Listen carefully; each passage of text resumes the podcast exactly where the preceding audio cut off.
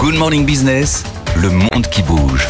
Benahouda, un nouveau projet d'accord est attendu dans les prochaines heures à la 28e conférence climatique des Nations Unies. La COP déclarait la fin des énergies fossiles, met au jour les dissensions. On en est où ce lundi matin, Benahouda? Alors le président émirati de la COP 28 assure qu'il y aura bel et bien demain un accord historique à Dubaï, au jour anniversaire de celui de Paris sur le climat conclu il y a maintenant 8 ans.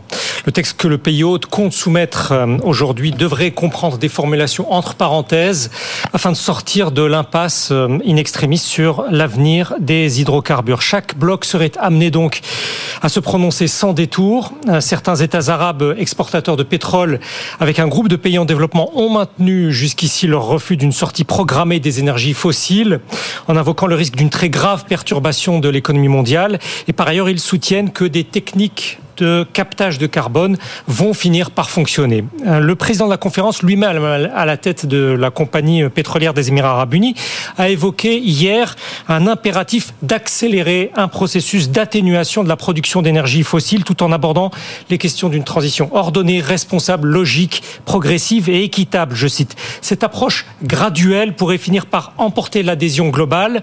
Un délégué du gouvernement britannique, par exemple, salue la volonté de la présidence émirati, d'après lui, de se concentrer de la sorte sur le plus important. Le tout maintenant est de s'extraire d'une configuration où l'OPEP est soudain apparu comme le seul facteur de blocage.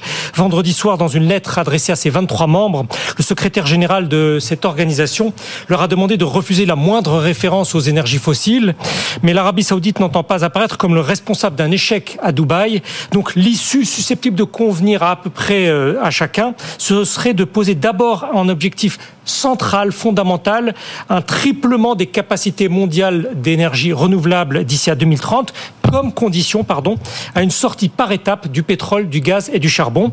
Un observateur rappelle quand même que rien n'est convenu tant que tout n'est pas convenu. Il n'y aura pas de date a priori de, de fin de, des énergies fossiles ou de non, ça c'est pas dans le pour l'instant pas dans le projet de texte. Ça, ça a l'air mal parti, mais enfin on, entend de voir dans les prochaines heures. Encore. Bon, en dehors de l'OPEP qui se singularise effectivement par euh, sa résistance, est-ce que tous les autres pays sont des modèles Alors d'abord, il y a le cas des Émirats arabes unis en position ah pivot. Il y a d'abord euh, un très grand enjeu de, de, prestige international pour le pays hôte, ce qui fait dire à une experte du GIEC, le GIEC c'est cet euh, organe scientifique intergouvernemental sur climat, que pour l'affichage politique, pour l'affichage diplomatique, les Émirats arabes unis visent donc à parvenir à un compromis demain à l'arraché.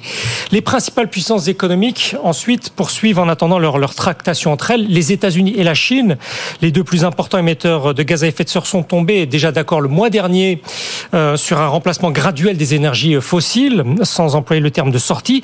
Et c'est là que certaines économies en développement euh, à Dubaï déplorent que l'essentiel se joue encore sans elles. Un représentant de la Bolivie, euh, cité par un quotidien émirati, parle ainsi de l'hypocrisie et des mensonges de nombreux pays qui, selon son propos, poussent les nations les plus pauvres à décarboniser tout en continuant eux-mêmes à produire et consommer d'immenses quantités d'hydrocarbures. Les États-Unis qui pompent 20 millions de barils de brut par jour, mais une délégation d'élus américains qui ont fait le déplacement à Dubaï sont préfère s'en prendre à l'OPEP. Il juge sa ligne scandaleuse. La Chine, pour sa part, évite de se prononcer en séance session plénière sur le sujet. La ministre espagnole euh, de la transition écologique au nom de l'Union européenne a jugé, elle, intolérable qu'il y ait encore des récalcitrants. Elle affirme que cela vaut la peine de mener la bataille pour une sortie des énergies fossiles, puisqu'il sera sinon très difficile, avec des formulations vagues dans le texte, de créer les conditions d'investissement massif dans les alternatives. Cette position de principe posée, ça ne donne pas davantage d'indications à l'heure où on se parle quant aux financements internationaux exacts qui seraient consentis pour amener des économies émergentes en quête de rattrapage industriel comme l'Inde, comme le Vietnam, comme l'Afrique du Sud, à se passer du charbon qui pour certaines leur fournit encore jusqu'aux trois quarts de leur électricité. L'éventuel texte de demain est supposé fournir de telles précisions. Bah, l'argument espagnol est assez bon, c'est-à-dire que si on fixe pas euh, au moins des délais et des objectifs sur la baisse des hydrocarbures, on n'investira pas dans le renouvelable. Oui, c'est pour inciter, il faut un calendrier. Ouais. Bon, bah, on attend demain alors. Merci beaucoup, Benahouda. Merci, Benahouda.